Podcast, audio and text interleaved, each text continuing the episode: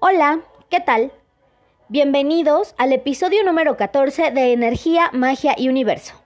Mi nombre es Victoria y en este podcast encontrarás información sobre todo aquello que puede ayudarte a hacer más entendible y divertida tu experiencia de vida. Estoy muy contenta de estar una semana más con ustedes. En el episodio de hoy vamos a hablar de algunas plantas mágicas. Vamos a empezar con la más popular, de aroma peculiar y consentida de las abuelitas. Así es, la ruda. La ruda nos ayuda en rituales de protección, salud, abundancia y para atraer el amor. Existe la ruda hembra y la ruda macho. Hay personas que para ciertos rituales si necesitan o sugieren que sean de cierta especie. La verdad es que yo agarro parejo eh, siendo ruda, la que sea es buena y me ha dado muy buenos resultados. Se dice que la ruda tiene el poder mágico de atraer eh, el dinero y la buena suerte y al mismo tiempo ahuyentar a los malos espíritus.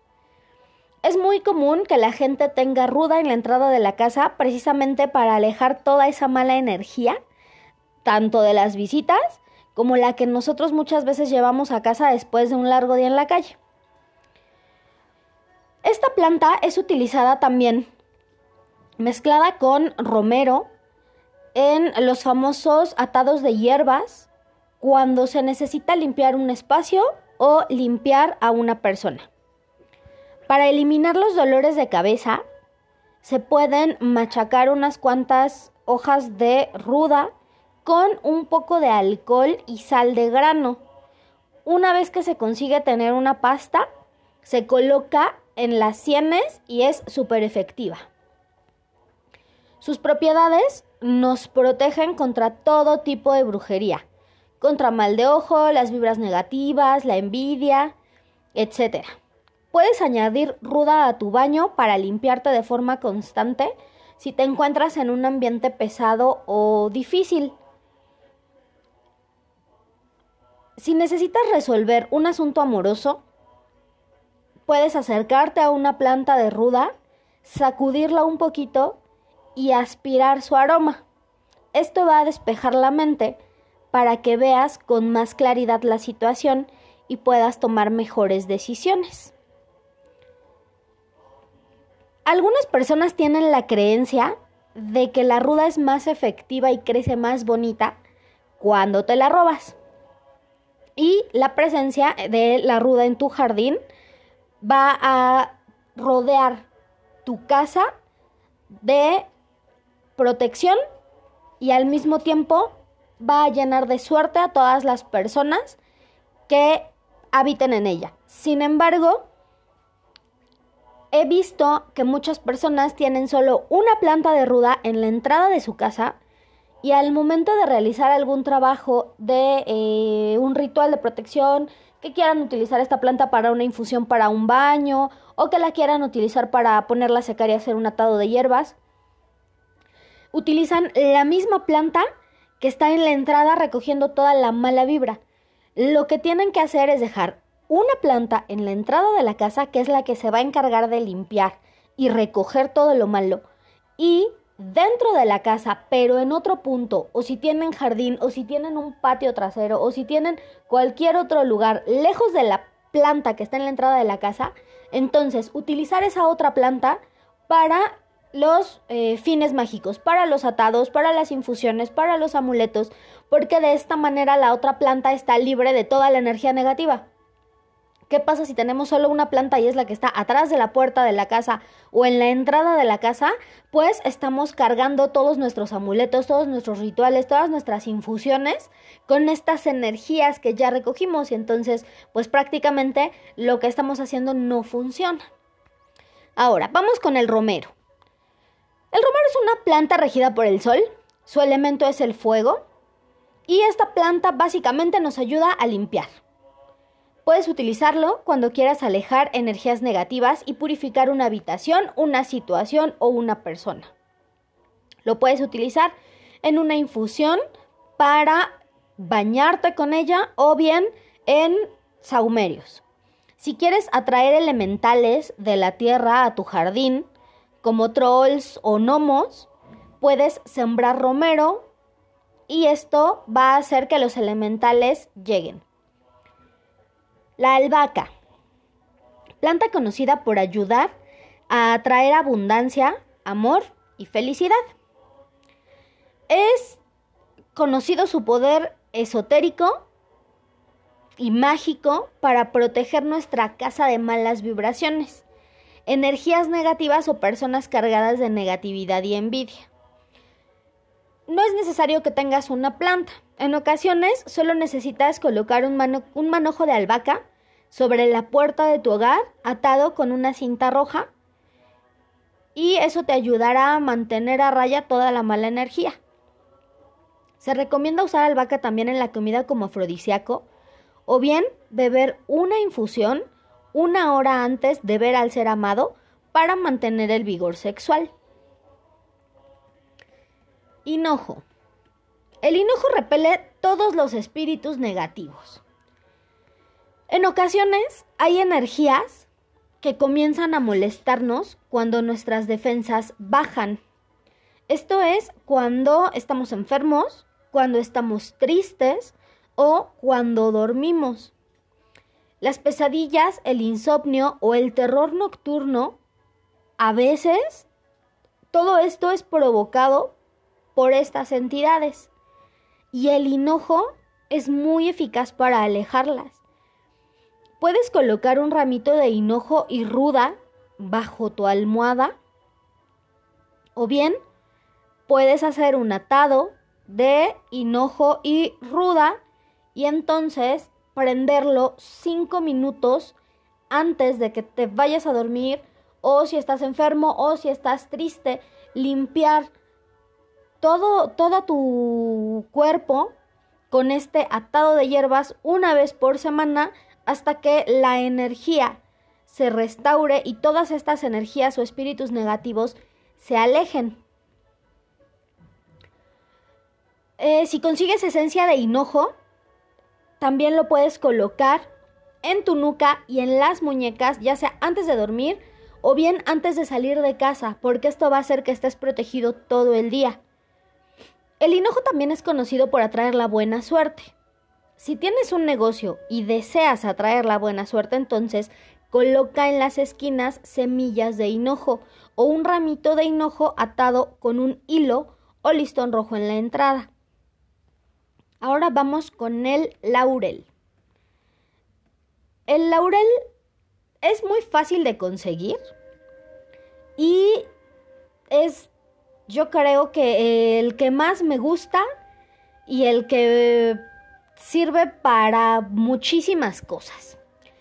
Las sacerdotisas del templo de Apolo masticaban sus hojas para inducir su mente en estado de trance y así poder acceder a sus profecías o bien inhalaban sus vapores con el mismo fin.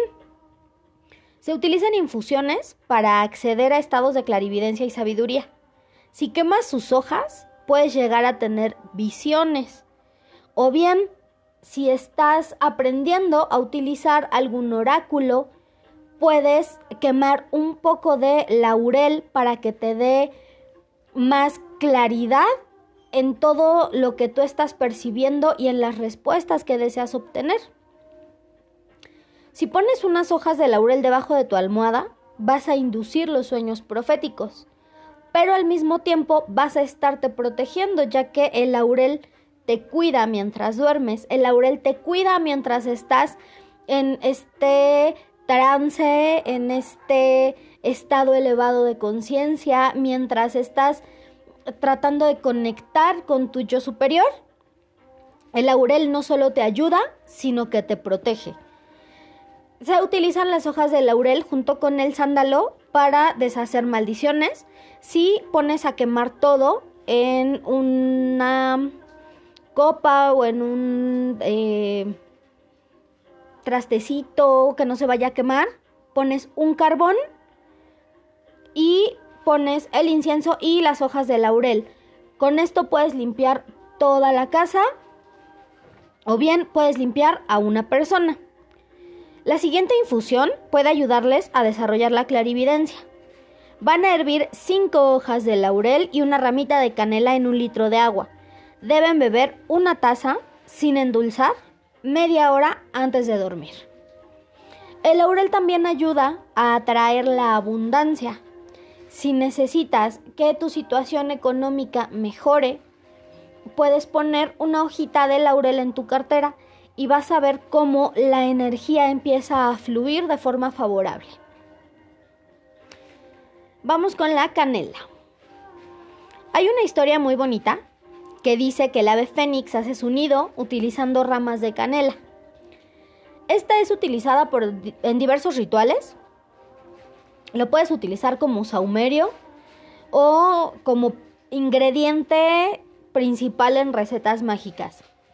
La canela es un potenciador.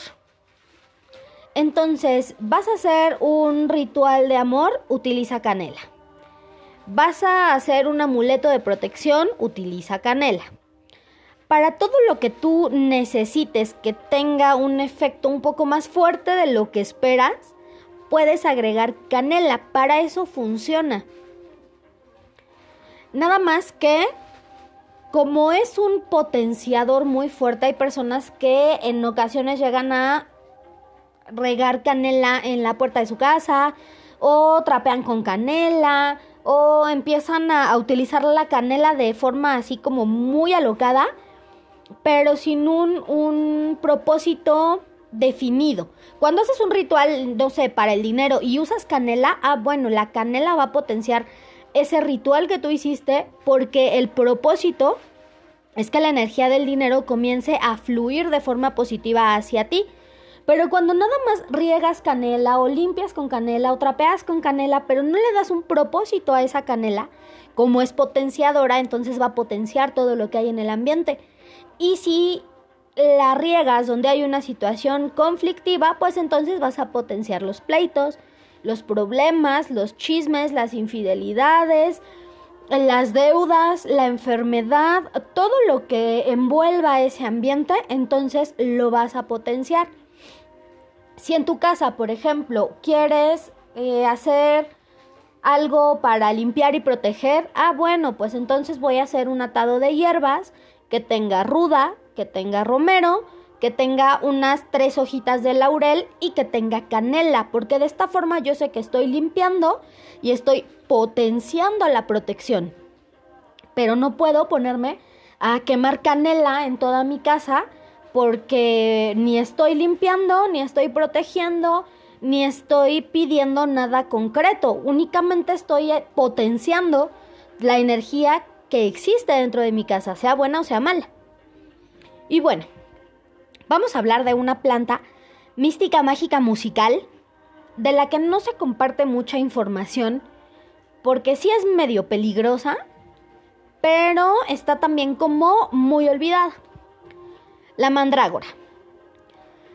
Dice la leyenda que todas sus raíces se transforman en hombrecitos y se dedican a favorecer a quien posea la planta pero se cree que al momento de arrancarla, la mandrágora grita y ese grito enloquece o mata al que se atreve a arrancarla, por eso debían taparse los oídos. Había personas que recomendaban cavar un hoyo alrededor de la mandrágora y atar la raíz a un perro, colocar alimento lejos para que el perro al momento de ir por el alimento jalara la mandrágora y entonces quien moría era el perro. Hay eh, muchos escritos donde eh, dicen que un arborista realizó esta práctica y bueno, el perro no se murió y consiguió su mandrágora. Sus flores son de tipo solitarias y poseen una corola en forma de campana con cinco pétalos y el color que puede tener la mandrágora va desde el púrpura hasta el amarillo verdoso. El manejo debe ser muy meticuloso. No es una planta que se deba estar tocando. Si la queremos como decoración, la podemos tener en nuestro jardín, pero de preferencia lejos de las mascotas y lejos de los niños. No se recomienda su uso para decoración de interiores. Tiene efectos narcóticos, analgésicos y afrodisíacos, pero en cantidades incorrectas y con preparaciones inadecuadas es sumamente tóxica. En casos extremos ha llegado a provocar la muerte, por lo que llegó a considerarse una planta maldita. Sus propiedades mágicas son las siguientes. Incrementa la fertilidad, atrae el amor, da protección, y provoca sueños lúcidos y ayuda a desarrollar la clarividencia. Para trabajar con las propiedades de la mandrágora, una buena forma de hacerlo, y segura sobre todo, es a través del perfume, esencias, aceites o colonias, de forma que la energía se concentre ya en un solo preparado y entonces podamos utilizar todas sus propiedades y sus virtudes sin exponernos y sin arriesgarnos o arriesgar a alguien más, ya que en muchos casos también llegó a provocar locura. Para eh, utilizar el aceite o la esencia o el perfume, te ayuda si lo utilizas para limpiar o purificar tus velas, para limpiarte las manos antes y después de las imposiciones de manos cuando se trabaja con energía y sanación o para purificar todos los materiales antes de iniciar con un ritual o de hacer algún amuleto. Puedes ungir absolutamente cualquier cosa y lo que tú trabajes o prepares con el aceite de mandrágora, va a adquirir esta, esta protección y esta energía también potenciadora y mágica. No trates de hacer el aceite o la esencia, consíguela ya procesada porque hay que evitar de verdad una intoxicación por el uso incorrecto de la planta. En las tiendas esotéricas puedes conseguir el aceite de mandrágora o la esencia de mandrágora para que puedas comenzar a trabajar con ella. Si deseas una mandrágora, puedes conseguir una que esté hecha de cerámica o de resina. Hay unas que venden así como los trolls que puedes consagrar. Y bueno, estas mandrágoras también puedes consagrarlas con aceite de mandrágora. La puedes dejar toda una noche de luna nueva